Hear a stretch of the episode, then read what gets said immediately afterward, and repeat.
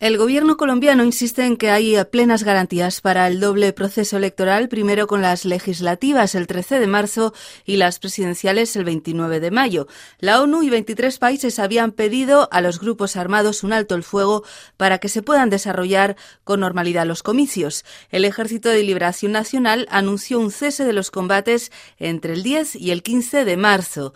El análisis con el presidente de Indepaz, Instituto de Estudios para el Desarrollo y la Paz en Colombia, Camilo González. Acaban de hacer un paro llamado paro armado que afectó por lo menos 100 municipios de los mil municipios, pero interrumpió tránsito de, carros en, en algunas zonas en el sur del país y en hacia la frontera con Venezuela. Por supuesto que un cese al fuego de estos pues va a facilitar que la gente vaya a votar. ¿no? De todas formas, el tal paro armado ha sido muy contraproducente porque está limitando sobre todo a las poblaciones más pobres, en el Chocó, en el Cauca, en Arauca, en la frontera con Venezuela, es decir, golpean a las poblaciones más pobres. Y ahora, como gran oferta, dicen que no los van a golpear. Por supuesto que es mejor silencio de fusiles que estar pues bajo las amenazas de este tipo de acciones.